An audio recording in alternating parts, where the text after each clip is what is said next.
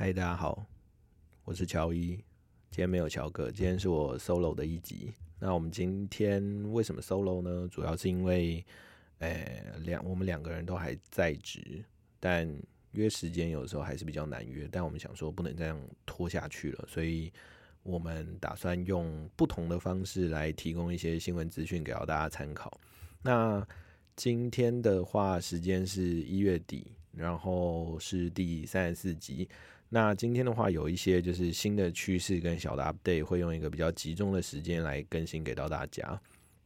那首先就是大家可能近期有注意到市场上面有一些所谓的就是微信小程序，在整个大中华地区就是很红。那主要的话是它是从微信的小程序里面的一些游戏，然后把它转成海外的包。然后发到海外，那比如说以港澳台最著名的就是比较成功的，可能像小妖问道。那近期的话也发到欧美，那都有取得不错的成绩。那主要的话，像是那个想要问到这种的游戏之后，可能还会非常多。那有几个面向，一个是说这种小程序的游戏原本就是比较偏轻松类型的游戏。那所以会有越来越多的厂商在探索的情况底下，它有一个既有的游戏库，它可以去抓一些既有的数据表现不错，然后拿来到海外发。所以我们自己是判断，呃，接下来会有越来越多类似的这种游戏出现。那也延伸讨论一个，就是说小程序其实在呃中国地区有一些爆红的原因，包含有一些配套的呃法规，比如是说禁点。禁止零点一折的小游戏套路玩法，那这个是什么意思？是之前可能在中国有一种套路的玩法，是当我这个游戏没有在经营的时候，我把它转成一个小游戏的包体，然后呃，在这个包体里面内购全部以零点一折来去做出售。譬如是说，假设我举个例子，比如说以《少年三国志》好了，你原本可能要玩的还不错，或者是玩到可能。服务器头部可能都要几十万，或者是呃二三十万台币以上。那但是你可以想象，在零点一折的这个折扣下面，你可能只要只需要原本的可能两三千块，或者是呃两三万块，你就可以达到原本的预期。所以它等于是说，对于这个游戏来说，后期收割这种可能以前没玩过，或者是说因为呃储值却步。的人其实是非常有效的，然后并且是说玩家可以用一个非常呃少的金额来去玩的非常爽。那但是近期那个中国政府就有说，就是其实是明文禁止这些零点一折不的这种套路玩法，那不然的话就会变成有点像是在呃消费那些原本就储值的人，好像把它当当成盘子在敲。那所以这个的话，目前是呃有在宣导是说禁止这种玩法，但是它有点像是呃游戏公司自己出的私服，所以这个的话之后大家可以再观察一下。然后另外一个是说，呃，Nexon 最近因为有偷，最近被告，然后也被罚了。那主要就是说，好像在。那个韩国那边他有偷改开箱的倍率，然后已经被实锤了，然后据说有十年之久，然后被罚了，所以这个是呃第二个。然后第三个的部分是说，我们近期有看到非常多的新闻，就是所谓的呃从华为那边来的鸿蒙原生的应用开发，那这个最近在中国地区也是火。声势很火热，就是说它的用户数触及到了有多少，然后有多少头部的应用有在做鸿蒙原生的开发。那对于一些听众可能不了解鸿蒙原生呃是什么，就是鸿蒙 OS 这个系统就有点像是呃 Apple 的 iOS，然后 Google 的 Android 的这些平台，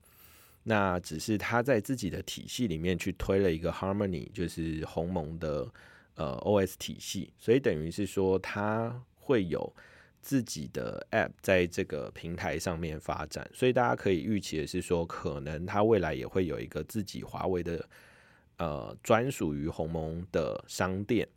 那等于是说，如果你是开发者，你就要去思考，为了这个市场或这些用户，我是不是需要额外去做第三套的系统？那这个未来大家可以拭目以待。那它有可能一开始用一个非常低的分润的呃机制来去吸引用户。好，那最后一个的话是那个大家可能最近都有看到的新闻《幻兽帕鲁》。那《幻兽帕鲁》是什么呢？这个是一个最近非常火红的游戏。那具体它在火红什么？我来帮大家简单科普一下。那基本上的话，它是一个开发商叫做呃 Pocket Pair 的一个开发商。那这个游戏啊，它先讲一下它为什么厉害好了，是它首发的时候是在 Steam 跟 Xbox 上面。那它以非常短的时间，就大概五天的时间，达到八百万套的销售。那如果我们以美国的销售大概是三十块美金一套的话，那全球因为每个地区它可能销售金额会有点不同，那我们抓个平均好了，二十块左右的话，它五天它的销量就大概达到快两亿美金左右。然后 Steam 的在线玩家人数就是突破两百万人，这算是一个呃非常非常现象级的游戏。那具体说它为什么这么红呢？原因有几个，就是说。首先，大家可能在陆续呃网络上可能也会看到非常多的帖子，所以我这边可能也不讲太细。那主要有几个关键字，就是说，嗯，绝对有搭宝可梦 IP 的嫌疑，因为它叫做幻兽帕鲁嘛。那帕鲁其实就是里面的怪物，那它有非常多的怪物，其实长得非常像原本宝可梦的外观，或者是你就感觉好像似曾相识，或者是你只要稍微改个颜色或改个什么不同的毛色，你就会。还原成原本可能宝可梦，那它其中红的原因，就是因为大家对于宝可梦的热爱，但是宝可梦公司在开发游戏上面的保守跟进度是让玩家觉得还不够过瘾的，所以当这个游戏出来的时候，有太多经典的要素缝合在一起的时候，玩家就觉得是说，哇，这个游戏也太赞了。我先不说它跟其他游戏像不像，但是起码一元我的宝可梦。的一个梦，所以它有点这种半开放世界的游戏，然后再加上说它结合非常多元素，呃，你里面可以抓宝，可以经营你的农场，然后可以有一个就是三 D 的这种即时战斗这些等等，那都让玩家觉得是说，哦，过了非常久，我都已经就是呃，就是游戏冷感了，我又可以被这个游戏重新触发我对于就是电子游戏的热情，所以算是还蛮厉害。那也连带的是说，它里面有一个非常有趣的是说，它有一个呃奴役授权的机制，就是你可以抓这宝可不不是宝可梦帕鲁，你可以让它去做一些事情，然后也连带的影响是说，就是玩家表示他在游戏里面奴役帕鲁，但其实现实生活中他也被奴役，所以他是现实生活中的帕鲁，所以。有非常多的玩家就是玩的心有戚戚焉，那这边也不多展开，就是大家可以在线上找到非常多的那个呃内容。那其中有几个跟游戏有相关的，第一个是说，嗯，他的社群动向，就当时在近期的话，可能上一个在 YouTube 上面或直播平台上面爆红的，就是萨尔达的王那个呃新游戏。那萨尔达的新游戏，它所创造的直播观看跟影片上传的数量，因为当时有那个你可以拼接乐高啊那些等等的方式，然后达到非常多的观看跟可看性。那帕鲁的部分也基本上花了四天左右，这可能跟它的销量有关，而且它是原本没有一个热度的，然后从四天就直接追上了，就是。呃，萨尔达在影片上传跟观看的数量，所以其实是非常非常强大的。所以单纯在这种社群的扩散效益上面，我我我自己是觉得这个绝对是有一个对等关系，就是说，当你有一个好的观看性跟可玩性的时候，玩家其实就有意愿去帮你创造内容，然后进而延伸到是说可以帮你带出非常多的自然量。包含我刚刚说迷音啊、新闻啊这些等等的，那也包含是说，因为它也非常有争议性啊，所以原本的扩散效应也很高。所以总结一下是说，后续可能会有一些思考点，包含是说它的呃呃帕鲁